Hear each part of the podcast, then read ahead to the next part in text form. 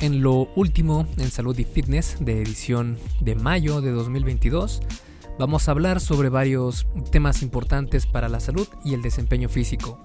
En esta categoría del podcast, por decirlo de alguna manera, trato de compartirte los estudios que me parecieron más interesantes de las últimas semanas o meses. Así podemos estar más actualizados en estos temas de salud y fitness que cambian conforme va avanzando la ciencia y lo que hoy pensamos que es una verdad, pues mañana puede ser que no.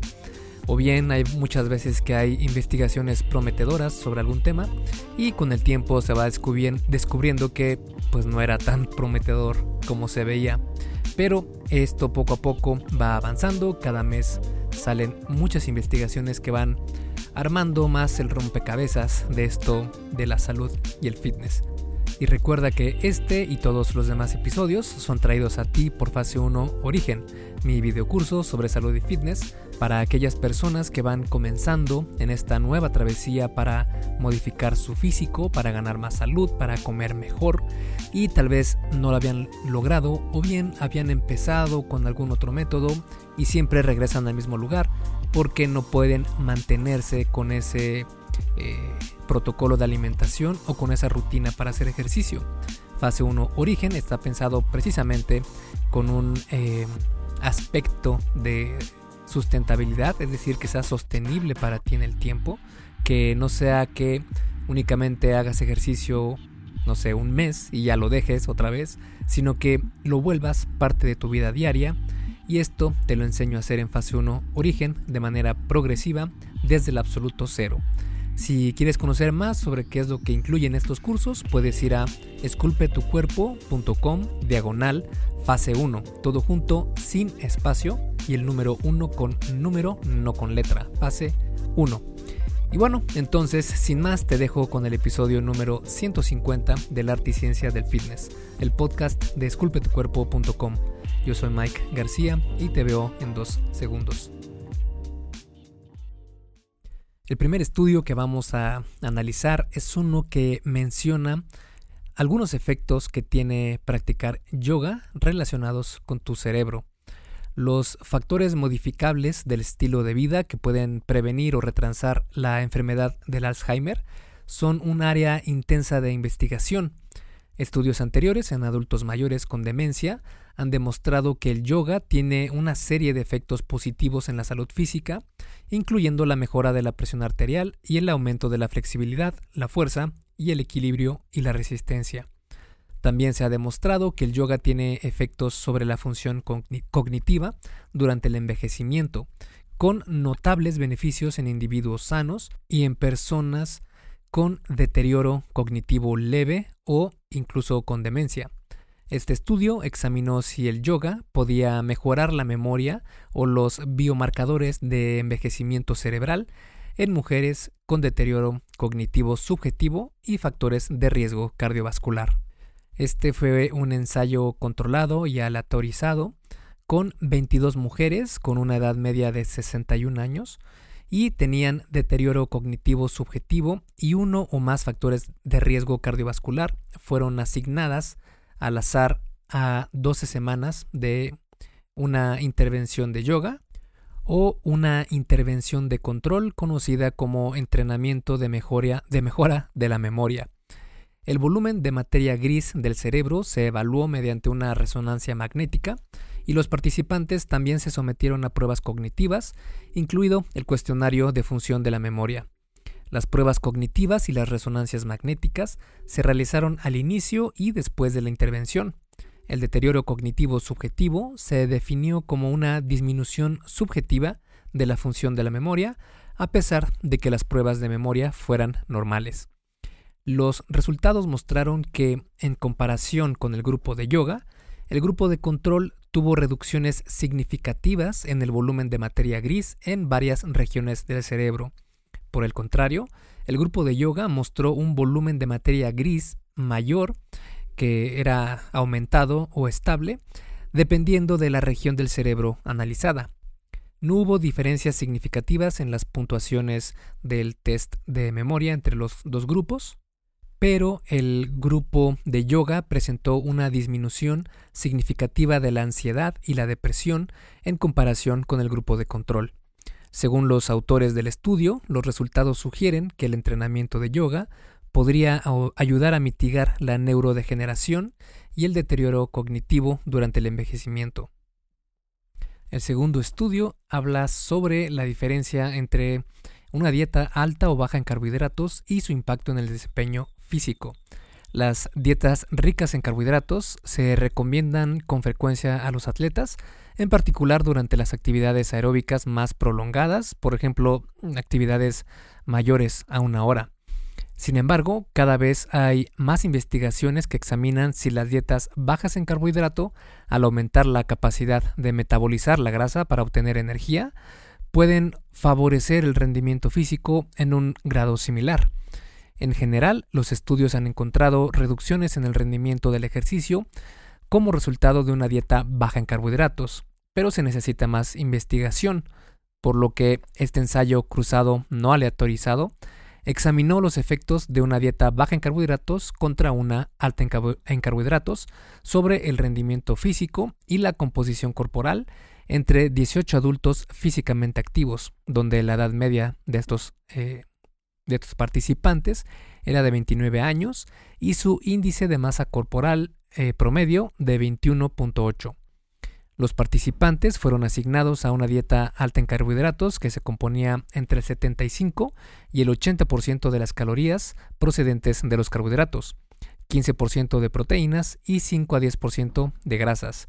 Esto lo hicieron durante tres semanas, seguida de una dieta baja en carbohidratos donde solo el, entre el 5 y el 7% de las calorías eran procedentes de carbohidratos, 15% de proteínas y 80% de las grasas es decir, prácticamente una dieta cetogénica, y esto lo realizaron durante tres semanas, con un periodo de lavado, que así se le conoce, que es el washout period, que es como este periodo donde eh, no llevan la dieta o no llevan lo que van a llevar o el protocolo que van a llevar en el estudio para que de esta semana, de esta forma, en las semanas donde se va a hacer el experimento, pues no vengan ya con esa predisposición que podría de alguna manera afectar los resultados, o al menos hacer resultados incongruentes. Este periodo de lavado fue de tres semanas entre las dietas, es decir, una vez que terminaban la dieta de alta en carbohidratos, pasaban tres semanas para eliminar cualquier tipo de eh, interferencia entre estas dos tipos de dietas y después de esas tres semanas pasaban a la otra que era la de baja en carbohidratos. En la dieta alta en carbohidratos, la atención se centró en el consumo de carbohidratos complejos, como arroz integral o, patatas, y en evitar el azúcar. La dieta baja en carbohidratos se centraba en el pescado, la carne, los frutos secos, verduras y productos lácteos. Los resultados examinados o a examinar incluían la composición corporal, el rendimiento aeróbico y la ingesta dietética autodeclarada. El rendimiento aeróbico se evaluó mediante un ergómetro de bicicleta realizado hasta el agotamiento. Los resultados mostraron que, en comparación con la dieta baja en carbohidratos, la dieta alta en carbohidratos dio lugar a un mayor rendimiento aeróbico máximo, que este era medido en, vatios y representaban eh, la cantidad de potencia producida, y también eh, se dio lugar a un mayor tiempo hasta el agotamiento, es decir, tardaron más en agotarse que cuando estuvieron en la dieta baja en carbohidratos, que si bien esto fue mínimo porque el grupo de la dieta alta en carbohidratos duraba 14.5 minutos en cansarse o en llegar hasta el agotamiento, mientras que el bajo en carbohidratos 14.1 minutos. La ingesta de carbohidratos fue mayor y la ingesta de calorías fue menor durante la dieta alta en carbohidratos. En la, dieta baja en carbohidratos, la ingesta de grasas fue eh, mayor, obviamente, y la de proteínas fue mayor también.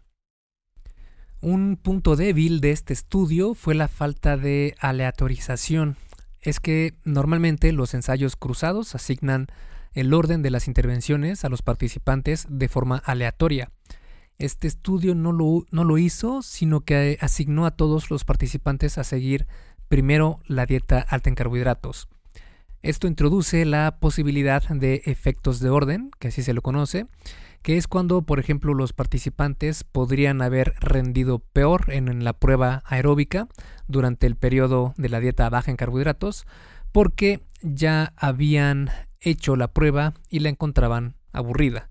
Esto puede ser alguna causante de que su desempeño haya sido menor. Aún así, este estudio sigue en congruencia con todos, todos los demás estudios, donde se comprueba que una dieta alta en carbohidratos sigue siendo mejor para el desempeño físico, al menos en cuestiones de potencia para ejercer fuerza y velocidad eh, en el deporte que practiques. Y esto fue lo que se encontró en el estudio, como se ha encontrado también en muchos otros. Y si bien eh, en cuanto a resistencia física, hablando de tiempo antes de llegar al agotamiento, de nuevo se sigue teniendo prácticamente los mismos resultados que todos los, demás estudios, que muestran que no hay mucha diferencia en este aspecto, pero que sí es importante tener esta flexibilidad metabólica para poder utilizar mejor las grasas cuando realizamos entrenamientos de mucho de mucha duración, en, en específico aquellos que son mayores de una hora al día. El siguiente estudio que vamos a analizar habla sobre los efectos del ejercicio en el músculo a lo largo de la vida. La pérdida de masa muscular y también de fuerza muscular se produce de forma natural durante el proceso de envejecimiento, un proceso que puede atribuirse en parte a la denervación muscular, que es la pérdida de suministro nervioso, y también a la reducción del número de células madre musculares, las conocidas como células satélite. Aunque está bien establecido que la disminución de la función muscular con el envejecimiento puede mitigarse con aumentos de la actividad física eh, a corto plazo, los efectos de la actividad física autodirigida, es decir, uno por su cuenta únicamente, durante periodos más largos no están tan claros. Además, muchos estudios sobre el ejercicio y la función muscular durante el envejecimiento han comparado a atletas de alto nivel con personas sedentarias. Esto puede no ser una comparación justa porque pues, los atletas de maestría, eh, que son excelentes en lo que hacen, tienden a ser los individuos de mayor funcionamiento dentro de su grupo de edad. Este estudio examinó los efectos del ejercicio recreativo, es decir, de no atletas, de toda la vida en la función muscular, la denervación y el número de células satélite en comparación con participantes de control sedentarios, jóvenes y mayores. Este estudio fue transversal, donde se compararon a, 16 hombres adultos mayores, con una edad media de 73 años, que participaron en el ejercicio recreativo de toda la vida, con 15 hombres sedentarios de la misma edad y 15 hombres sedentarios más jóvenes, con una edad media de 26 años. El ejercicio recreativo se definió, en términos generales, como el hecho de haber realizado regularmente uno o más de los siguientes ejercicios durante los 30 años anteriores a la inscripción en el estudio. Estos ejercicios eran entrenamiento de fuerza, juegos de pelota, ciclismo, deportes de raqueta, carrera, remo, gimnasia, atletismo, artes marciales y natación. Se recogieron biopsias musculares y se utilizaron para establecer cultivos celulares primarios que se analizaron para evaluar el número y la función de la célula satélite, así como la inervación de las miofibras mediante técnicas de laboratorio.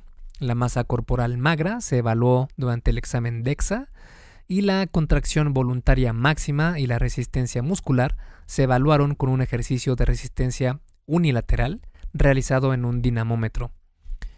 Los resultados mostraron que, en comparación con el grupo sedentario, el músculo esquelético del grupo que hizo ejercicio durante toda la vida tenía un mayor contenido de células satélite en sus fibras musculares tipo 2 y los ejercitantes de toda la vida también tenían marcadores más altos para los receptores de acetilcolina, beta y gamma en comparación con el grupo de mayor edad que era sedentario lo que indicaba un estado de inervación mejor y que era similar al de los controles jóvenes sedentarios.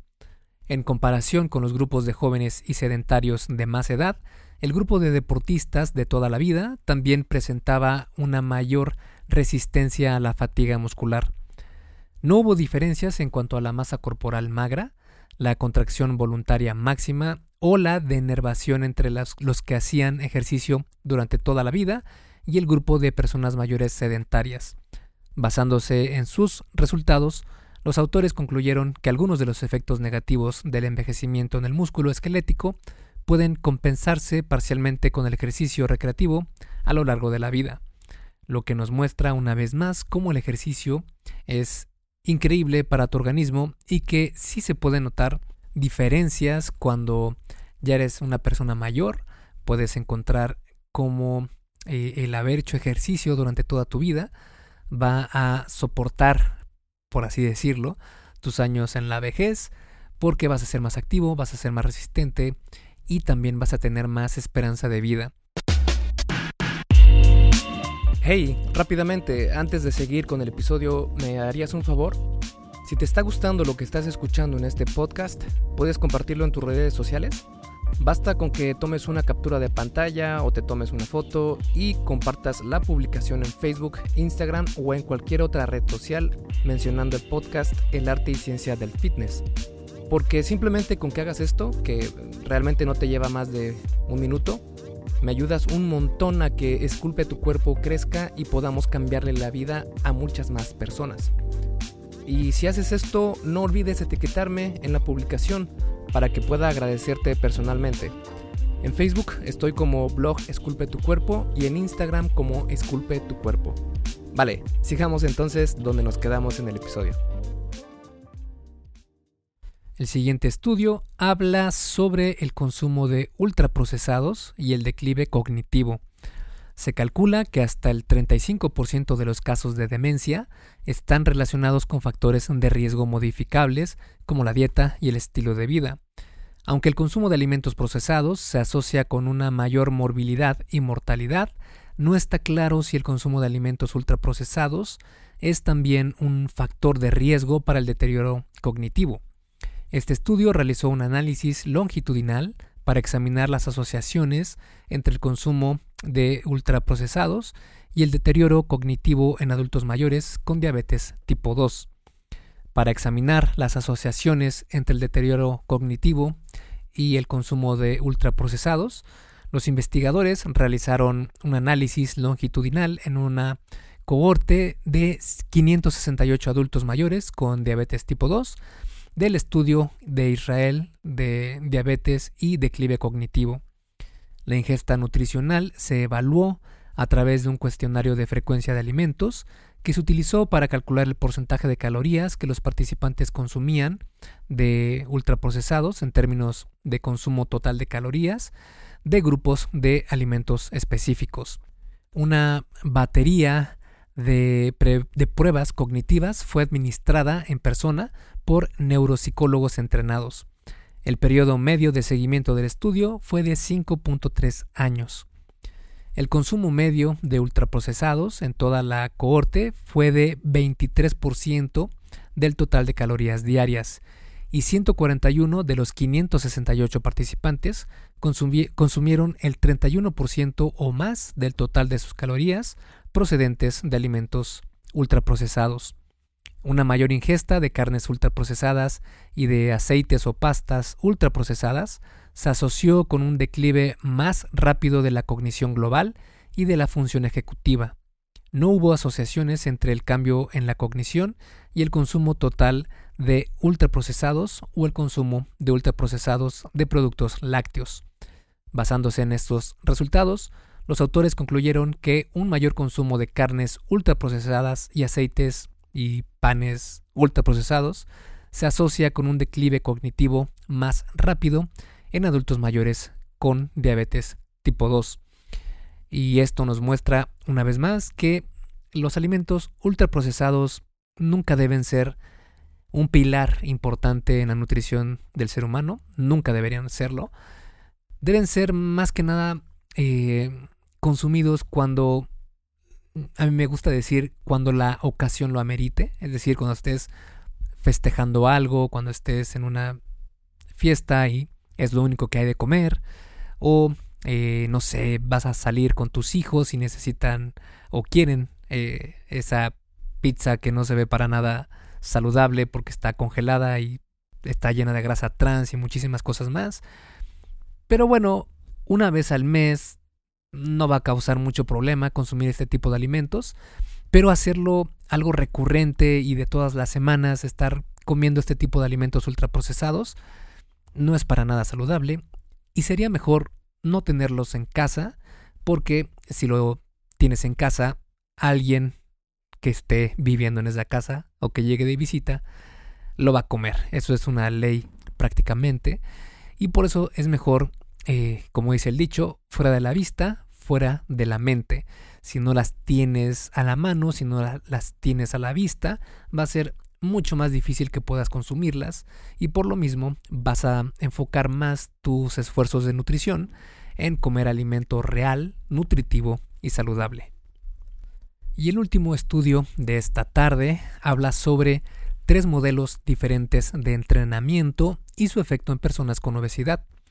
Se desconoce si las diferentes modalidades de entrenamiento de resistencia tienen diferentes efectos sobre las hormonas reguladoras del apetito en individuos con obesidad. Las hormonas que reducen el apetito son la leptina, la colecistoquinina o CCK, el péptido tirosina tirosina o PYY y el péptido 1 similar al glucagón, mientras que la grelina es otra hormona, pero esta funciona al revés, esta aumenta el hambre.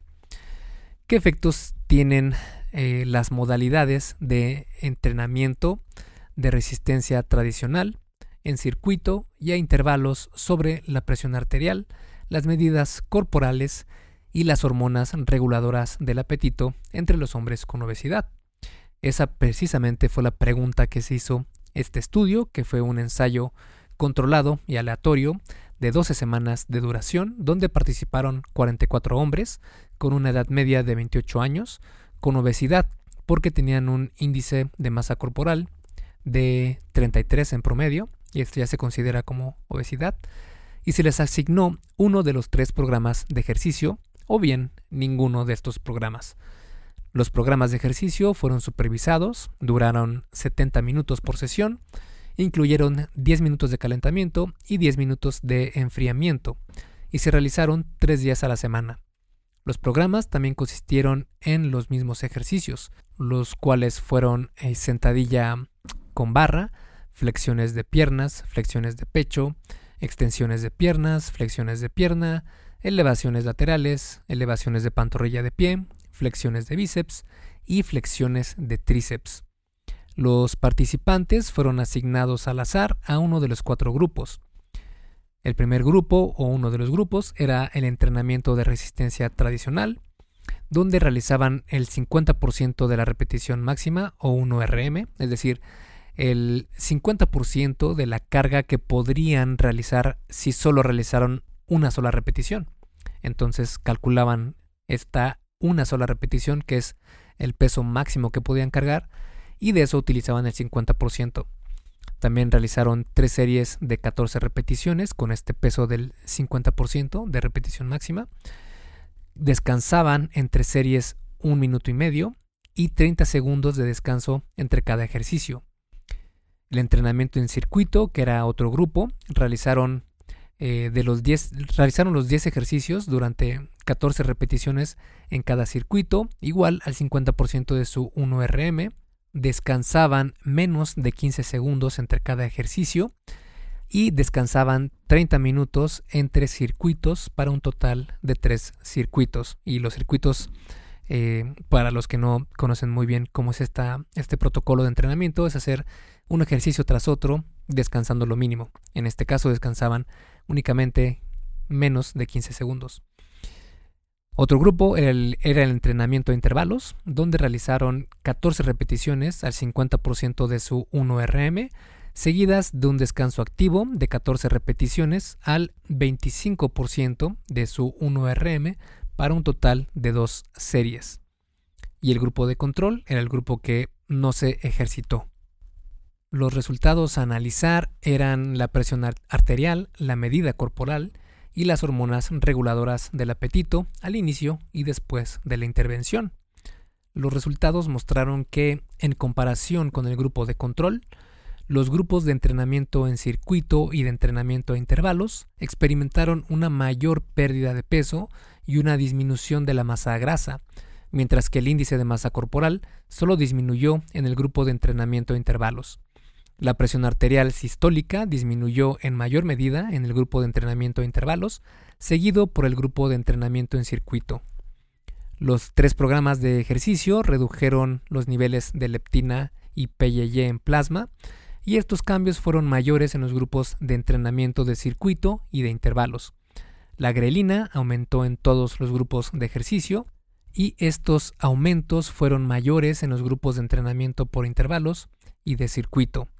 La CCK disminuyó en todos los grupos de ejercicio y la mayor reducción se observó en el grupo de entrenamiento por intervalos. El GLP1 aumentó en los grupos de entrenamiento de circuito y de intervalo en comparación con los grupos de control y de entrenamiento de resistencia tradicional. El polipéptido insulinotrópico dependiente de la glucosa, que esta es una hormona que controla el azúcar en sangre, estimulando la liberación de insulina, disminuyó en los grupos de entrenamiento de circuito y de intervalo. La adiponectina, que es una hormona que afecta al metabolismo de la glucosa y los ácidos grasos, aumentó en todos los grupos de ejercicio, pero más en los grupos de entrenamiento en circuito y a intervalos. Los investigadores señalaron algunas limitaciones de esta investigación, como por ejemplo que la ingesta dietética de los participantes se registró durante tres días antes y después de la intervención, pero no durante el ensayo. Además, no se midió el gasto calórico inducido por el ejercicio.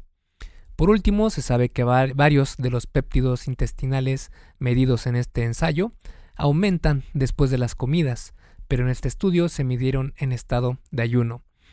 Este estudio nos muestra que el entrenamiento por medio de circuitos o en intervalos parece ser mejor para personas con obesidad que necesiten controlar mejor su hambre, tener una mayor eh, respuesta en la capacidad de saciedad para así no tener que pasar tanta incomodidad al momento de querer comer menos energía para lograr perder peso, que esto es lo que se necesita para lograr reducir el porcentaje de grasa corporal. Es básicamente eso, un déficit calórico. Y al parecer lo que nos muestra este estudio es que entrenar en circuitos o en intervalos parece ser la mejor opción para este objetivo, pero si buscamos otros estudios podemos encontrar cómo estos métodos de entrenamiento sí podrían ayudar a mejorar la saciedad, pero no son la mejor forma de entrenar porque la mejor manera de hacerlo es el entrenamiento tradicional, utilizando ejercicios compuestos con una sobrecarga progresiva y muchísimas cosas que hemos hablado ya en este podcast y puedes checar otros episodios o, bien ir a mi blog esculpetucuerpo.com y allí hay mucha información sobre estos temas. Pero básicamente es eso, que si quieres obtener lo mejor de los dos mundos, es mejor entrenar tradicionalmente con un programa bien planificado de pesas, donde descanses lo que debes descansar, que son entre 2 y 3 minutos, 4 minutos entre series, con cargas pesadas y progresar siempre que puedas. Y eso va a hacer que el crecimiento muscular sea el mejor porque vas a obtener el mejor estímulo para el crecimiento del músculo. Mientras que la pérdida de grasa no debe basarse en el ejercicio, sino más bien en la nutrición y en una forma estratégica de escoger tus niveles calóricos diarios que vas a comer para lograr tener este déficit calórico y por ende disminuir tu grasa corporal. Además de saber cómo distribuir esas calorías, los nutrientes que vienen de esas calorías, en, eh, por ejemplo, un aporte alto de proteína para que ésta te sacie mucho más que, digamos, los carbohidratos o las grasas. Así podrás ver eh, los mejores cambios porque estarás utilizando lo mejor de los dos mundos. Vas a obtener mejor saciedad, vas a obtener también el déficit calórico mientras estás entrenando correctamente para mantener o crecer tu musculatura. Aún así, si eres una persona con obesidad y estás luchando bastante con estos antojos y no te sacías con lo que comes, una opción, como nos muestra este estudio, sería incluir entrenamiento de circuito o bien de intervalos. Y bueno, hasta aquí ha llegado este episodio del podcast de Lo Último en Salud y Fitness en la edición de mayo de 2022. Espero que estés muy bien y te veo la próxima semana. Esculpe tu vida, comienza con tu cuerpo. Y hasta aquí el episodio del podcast de hoy. ¿Te gustó? Si es así, déjame una calificación y tu opinión en Apple Podcast o en la plataforma que me escuches. Es muy sencillo y no te lleva mucho tiempo. Con esto me ayudas a que el podcast suba en el posicionamiento y así podamos llegar a más personas. Si tienes alguna duda o sugerencia, puedes mandarme un email a contacto arroba esculpetucuerpo.com. Veo absolutamente todo lo que me llega al mail y respondo personalmente a todos. Puedo tardarme un poco por la cantidad de mensajes que recibo al día, pero ten por seguro que sí te responderé. Gracias por escuchar el podcast de la arte y ciencia del fitness y espero haberte ayudado a aclarar algunas de tus dudas. Y antes de irnos, si te gustó el episodio, entonces probablemente también te guste el checklist que hice para saber si estás haciendo lo correcto para ver resultados en el gym. Si no estás viendo los resultados que quieres, se puede deber a varios factores. Este checklist funciona como una guía para que veas dónde puedes mejorar y poder seguir progresando. Es completamente gratis y puedes bajarlo en esculpetucuerpo.com diagonal lista. Me despido y nos vemos en el siguiente podcast.